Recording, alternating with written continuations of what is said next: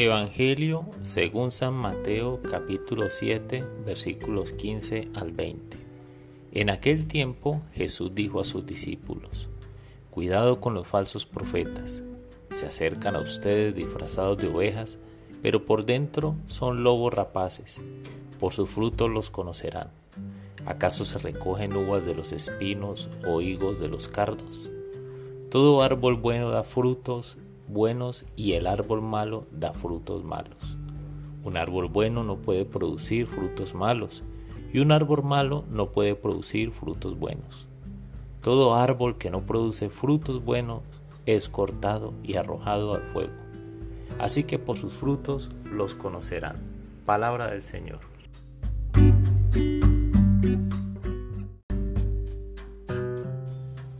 Hola mis amigos. El día de hoy el Evangelio nos recuerda que no todo el que hable bonito es un verdadero profeta. Quizá la característica principal de un falso profeta es que en el fondo buscan fines interesados. Sus actos de piedad normalmente van dirigidos a aumentar su ego y acumular poder. Mis amigos, cuidado con estos lobos disfrazados de ovejas.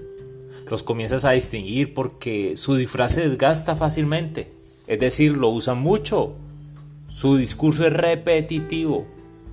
Son ávidos de dinero, pero cuando lo adquieren, textualmente buscan cómo desaparecer. Otro caso es que cumplió sus objetivos de poder o de satisfacción personal, ya no son amigos del pueblo o de sus condiscípulos. Ya no escuchan. Es como si en la escala de valores se ven a sí mismos superiores. Estos falsos profetas lideran brillando con sus acciones por encima de los demás y peor aún por encima de Jesús. Jesús nos invita a dar frutos y frutos que permanezcan, pero los frutos de los falsos profetas no prosperan.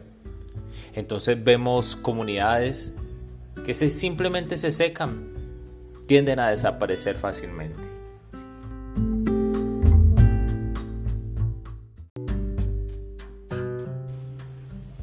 Señor Jesús, en este día quiero pedirte que nos protejas. Protégenos de los falsos profetas, de aquellas personas que con sus actos, sus acciones, sus palabras nos engañan y nos apartan de ti.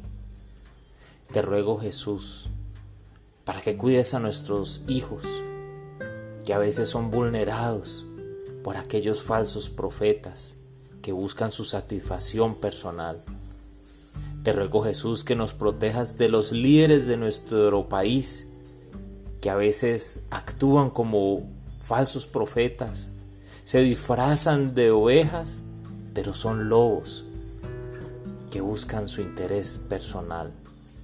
Te ruego, Señor, que nos cuides de todos ellos, que se haga tu voluntad y no la del malvado. Amén.